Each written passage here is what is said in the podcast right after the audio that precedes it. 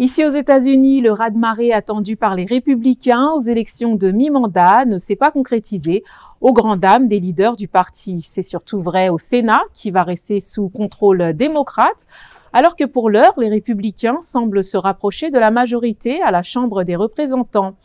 Mais les résultats de certaines courses ne sont toujours pas connus. Arash Arabachadi de la VOA nous en dit plus, un récit de Jacques Aristide.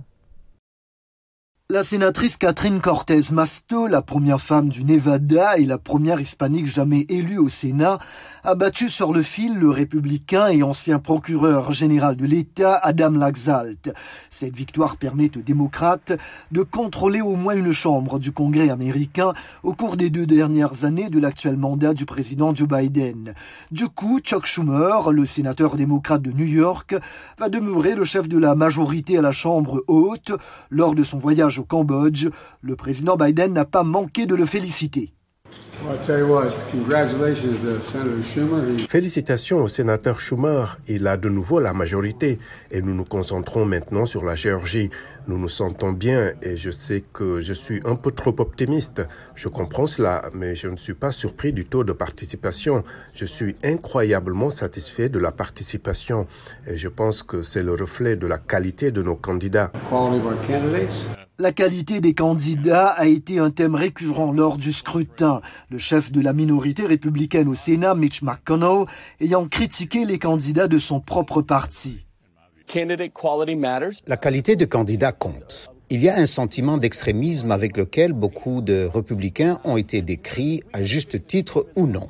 En tant qu'Américains, nous devons lutter contre l'extrémisme en ce moment, et je pense que c'est exactement ce que vous avez vu.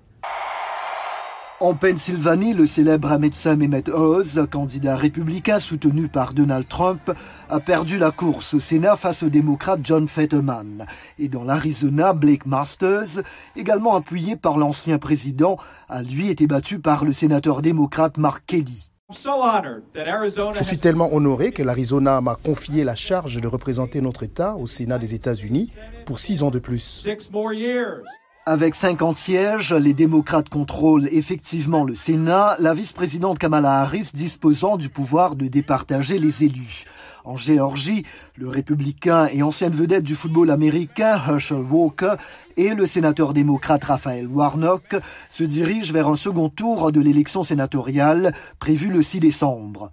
Pour ce qui est de la Chambre des représentants, tous les résultats complets ne sont pas encore connus, mais les républicains semblent pour l'heure se rapprocher des 218 sièges requis pour arracher la majorité.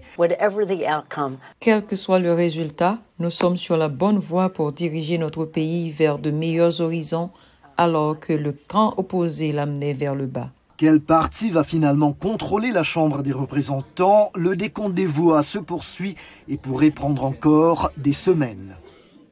Sans le Sénat, les républicains seront incapables d'adopter des lois contraires aux objectifs des démocrates, notamment sur l'avortement ou le climat, ni bloquer la nomination de juges, ambassadeurs et responsables gouvernementaux. Ginny VOA Afrique, Washington.